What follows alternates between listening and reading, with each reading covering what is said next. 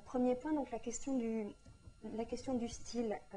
cette association étroite entre le singulier et une forme, entre l'énigme de l'individuation et la, façon dont, elle est interceptée euh, par les mots, par les formes, Barthes l'a d'abord approché du côté de l'écrivain à travers une pensée du style et de ses implications. Alors on peut rappeler l'ouverture du, degré zéro de l'écriture, du, premier livre, qui met déjà en jeu la dynamique de l'individuation bien avant que la question ne soit identifiée par Barthes. Je le cite, Sous le nom de style se forme un langage autarcique qui ne plonge que dans la mythologie personnelle et secrète de l'auteur, dans cette hypophysique de la parole, où se forme le premier couple des mots et des choses, où s'installent une fois pour toutes les grands termes verbaux de son existence. Les grands termes verbaux de son existence. Euh, c'est une conception étouffante de la singularisation par le style qui définit la fatalité d'une forme maîtresse, alors une phrase en effet, qui est propre à un individu mais qui se nécrose et qui n'incarne pas la grande ouverture des individuations. Barthes fait du style la splendeur et la prison de l'écrivain, sa solitude, sa verticalité, dit-il, démarche close de la personne. Le style, le style plonge dans la clôture d'un corps euh, et compose une sorte d'opacité à partir d'une expérience de la matière. Ce qui se tient droit et profond sous le style, ce sont les fragments d'une réalité étrangère au, langage et d'un certain point de vue impartageable. Comment alors suivre et épouser le style de l'écrivain s'il est une sorte de mur au pied duquel le texte met le lecteur? Euh, Pour dire la solitude du style, Barthes l'oppose euh, dans ce début du degré zéro de l'écriture à la parole. Dans l'acte de parole, tout est offert, tout est destiné à quelqu'un, euh, et destiné aussi à une usure immédiate, à un transfert sans sillage, sans phrase, puisque la, la phrase n'existe pour Barthes qu'à l'état écrit. Si le style est verticalité, la parole euh, se situe du côté de la langue. Euh, le style est vertical, la langue est horizon, limite initiale du possible, familiarité avec l'histoire, alors que le style pour l'écrivain est la familiarité avec son propre passé.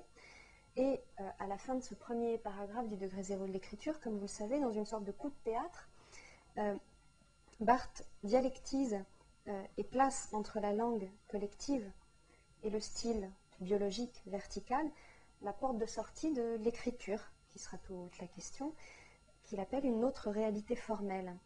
Le style était l'inerte, l'irréductible du corps, une nécessité qui nouait l'humeur de l'écrivain à son langage, était aussi un retranchement. L'écriture, elle, sera la force de l'individuation et, si l'on veut, la, liberté constante de se déphaser.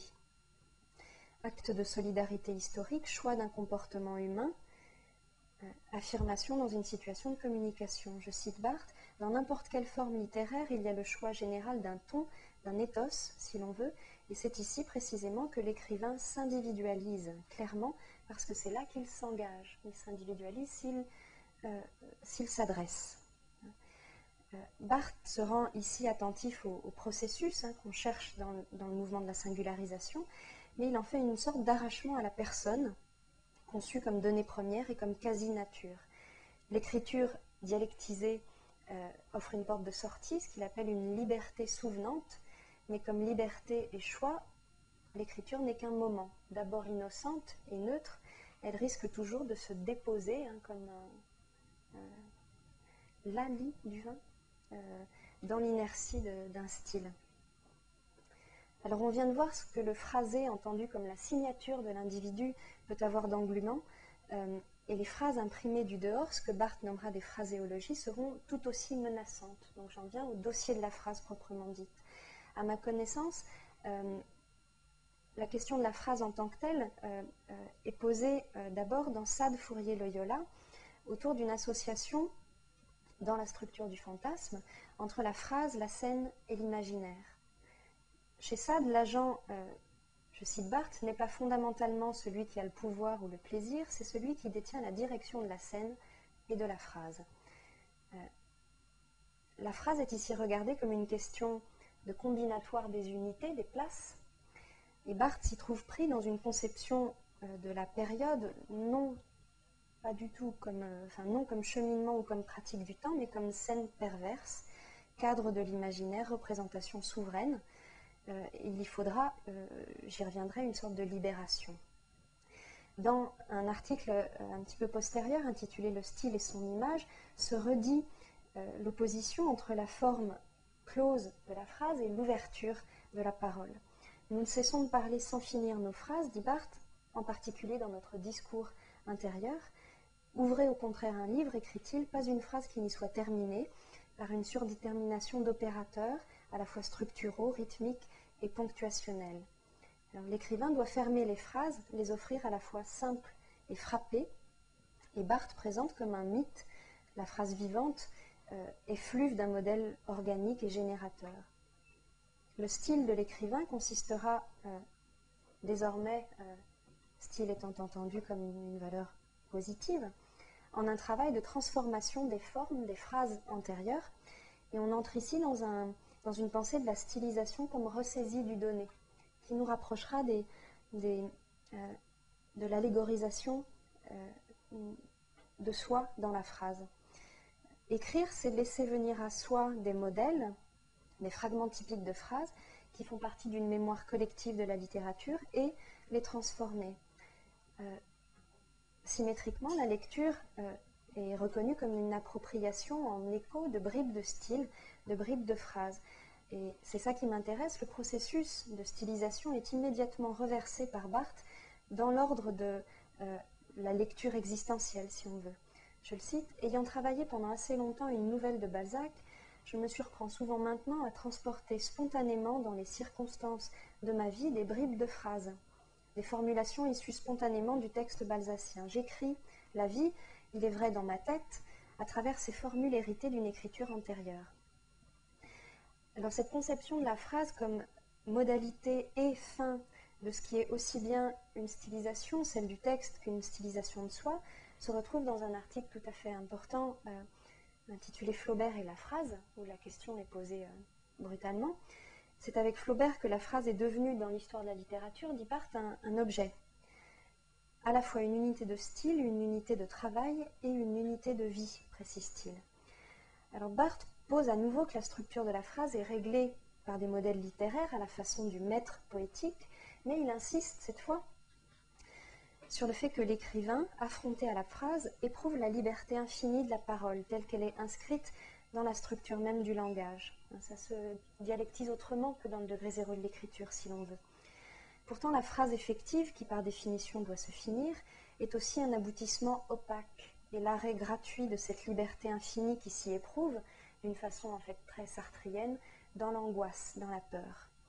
Barthes reviendra dans un entretien sur ce que Proust appelait la substance spéciale de la phrase de Flaubert, immédiatement reconnaissable, individualisée, et qui a eu pour Flaubert un rôle de destin pour sa vie, précise Barthes, citant Proust. La question de la phrase, on le voit, ouvre déjà avec insistance à celle des formes allégoriques du vivre, je, substantive un, verbe comme suggérait Jean-Claude Milner, résister à finir, c'est résister à se borner soi-même, la phrase, dit Barthes, est infiniment catalysable, on peut toujours lui ajouter quelque chose, et cela jusqu'à la fin de votre vie. Ce que Mallarmé, par exemple, a postulé dans le coup de dé, tout le vertige de Flaubert tient dans ces deux mots d'ordre, contradictoires mais, maintenus simultanément. Travaillons à finir la phrase et, d'autre part, ça n'est jamais fini. Alors l'individu bute en quelque sorte sur cette fin et proteste contre elle, et dans le plaisir du texte, je continue mon petit parcours, Barthes révélera symétriquement le plaisir de l'infrastylisation, le plaisir qu'il y a à ne pas se phraser, cette sorte de disponibilité intérieure qui est le revers d'une résistance peut-être infantile, peut-être mystique, à prendre forme. Euh, Barthes se décrit à l'écoute de tous les langages différents qui entraient sur une place de Tanger, et il écrit En moi aussi cela parlait, et cette parole dite intérieure ressemblait beaucoup au bruit de la place, à cet échelonnement de petites voix qui me venaient de l'extérieur. J'étais moi-même un lieu public, un souk. En moi passaient les mots, les menus syntagmes, les bouts de formule, et aucune phrase ne se formait, comme si c'eût été la loi de ce langage-là. Barthes pose euh, d'une façon tout à fait péremptoire que, dans la suite du texte, que la langue intérieure est sans phrase, que dans notre tête, on en reste au plan du mot, euh, mais ce qui compte, c'est qu'il euh, souhaite habiter euphoriquement ce qu'il appelle ce discontinu définitif, sans suggestion, c'est un forme de la non-phrase qui ouvre et libère de l'exigence de se choisir et d'être soi-même. Ici encore, il regarde la phrase comme un espace de placement, ce qu'elle était violemment euh, chez Sade, je l'ai dit tout à l'heure. Un espace de placement est donc une contrainte à la prédication, en particulier à la prédication de soi et à l'achèvement. Et c'est sans doute comme alternative à ce sentiment intime de la contrainte syntaxique que la notion d'individuation, même vague et mal comprise, va le, séduire.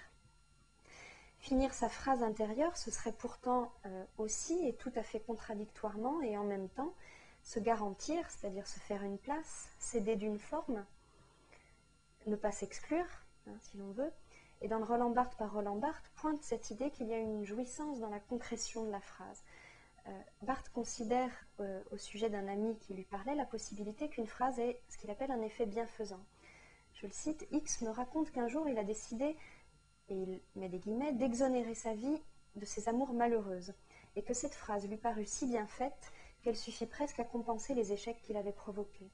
Il s'engagea alors, et m'engagea, à profiter davantage de cette réserve d'ironie qui est dans le langage.